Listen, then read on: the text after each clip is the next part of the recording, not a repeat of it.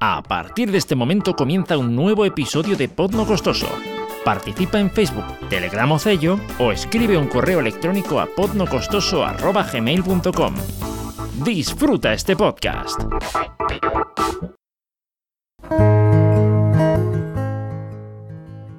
Hola, ¿qué tal?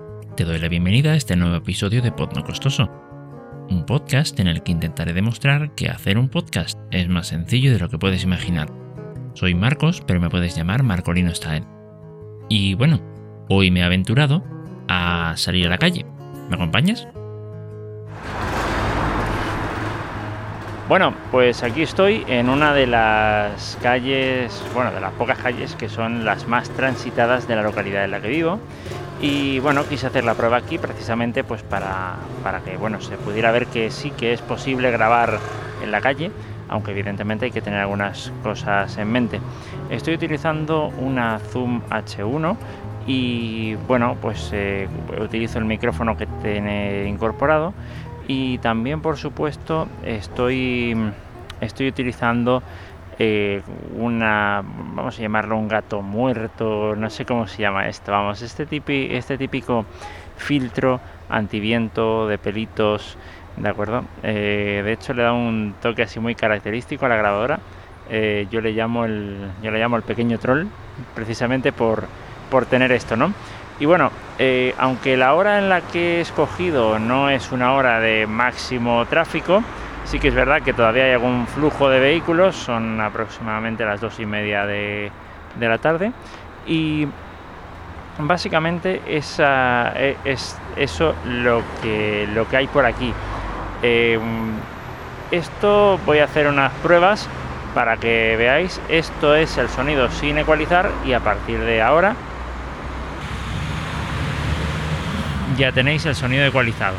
Eh, se nota que, bueno que hay una diferencia. Siempre es muy recomendable hacer unas curvas de ecualización eh, personalizadas. Yo hice esta para esta grabadora. Evidentemente, si tengo otra del mismo modelo, la misma marca, que lo dudo mucho, pues la misma curva me sirve, pero sí que es recomendable. Esta grabadora tiene dos micrófonos direccionales eh, y básicamente están orientados de tal manera que simulen el, oído humano, vamos a decirlo así, de la, eh, digamos la forma en la que el oído humano oye. Y con eso, pues eh, claro, se da, da, ese efecto de estereofónica, eh, queda, no sé, en lo personal pienso que es un efecto bastante, bastante interesante. Eh, nada, pues ahora vamos a pasar a un escenario eh, un poquitito más tranquilo, que a lo mejor pues puede gustar un poquito más. Bueno, aquí me encuentro en esta zona que es un poco más tranquila, mm, o eso parece, y desde luego pues que, que bueno, que la, que la diferencia se nota, igual no tanta, Mm, pensaba que iba a notarse más, pero, pero bueno, eh, esta es la, digamos, la segunda toma que estoy haciendo, experimentando con, con esta grabadora para que veáis cómo es que, cómo es que funciona. Bien, eh, lo que ocurre en este caso, eh, voy a, bueno, en este caso y en el anterior, es que yo estoy hablando aproximadamente a unos 5 centímetros del micrófono estoy mirando la grabadora, digamos, estoy mirando el, indicador eh, LED y estoy un poquito por encima, es decir, mi boca está un poco por encima y, esa es la forma en la que grabo.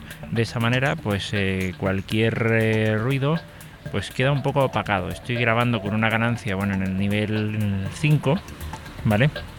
esta grabadora tiene una, una rueda, digamos, de ganancia que bueno, pues tiene una serie de números, yo lo tengo al número 5 y de esa forma de esa forma grabo. Y sí que es verdad que lo engorroso de esto es que se tiene que mantener el, micrófono eh, perfectamente centrado con la boca. Porque si no, bueno, pasaría esto, que se me va la voz para un lado o que se me va la voz para el otro. Entonces, para evitar precisamente ese tipo de cosas, pues uno tiene que sí o sí mantenerse en el centro y mantener la grabadora ahí, mantenerse en una posición fija. Entonces, pues eh, bueno, esa es la, la, única pega que tiene este método de grabación. Pero por lo demás, pues personalmente pienso que da un panorama urbano así bastante interesante Voy a ver si es que consigo hacer una grabación en una zona un poquito más tranquila, realmente más tranquila.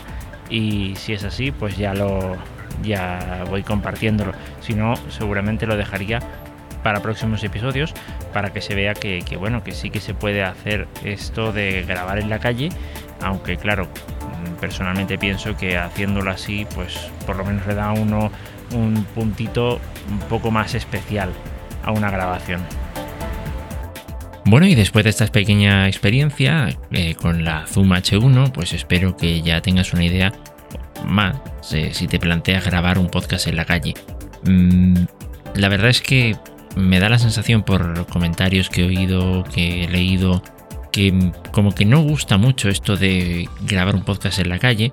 Se plantea como una alternativa, pues para cuando uno no tiene las mejores condiciones acústicas en casa y genera mucho eco y al mismo tiempo uno dice, oye, eh, pero es que en la calle se oye tan mal, se oye tan, no sé, como cogido con el móvil. Eh, bueno, ya se puede ver que no necesariamente. ya digo, la Zoom H1 no es precisamente una grabadora cara. A ver, entendámonos, cada uno tiene un presupuesto, pero para lo que puede costar una grabadora mm, buena, digamos que unos 80 o 90 euros, que es por lo menos lo que a mí me costó, no es una cosa excesivamente grande. Y en el peor de los casos, bueno, hay algunos teléfonos móviles que ya incorporan micrófonos estéreo. Lo importante, yo pienso que es eh, para mantener un sonido más o menos agradable, tratar de buscar un sonido estéreo, si puede ser. Eh, si no, pues, ¿qué le vamos a hacer?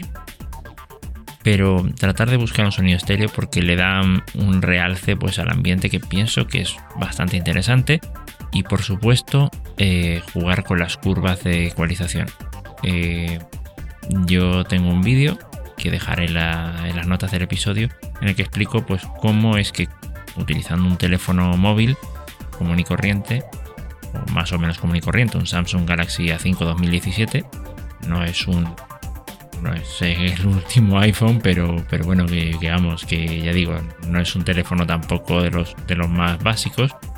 Em, se pueden hacer, pues eso, utilizando eh, pues más o menos un gato muerto, como le, he llamado ahí la grabación, eh, se puede hacer algo bastante interesante. Eh, ya digo, si tienes cualquier duda, consúltame.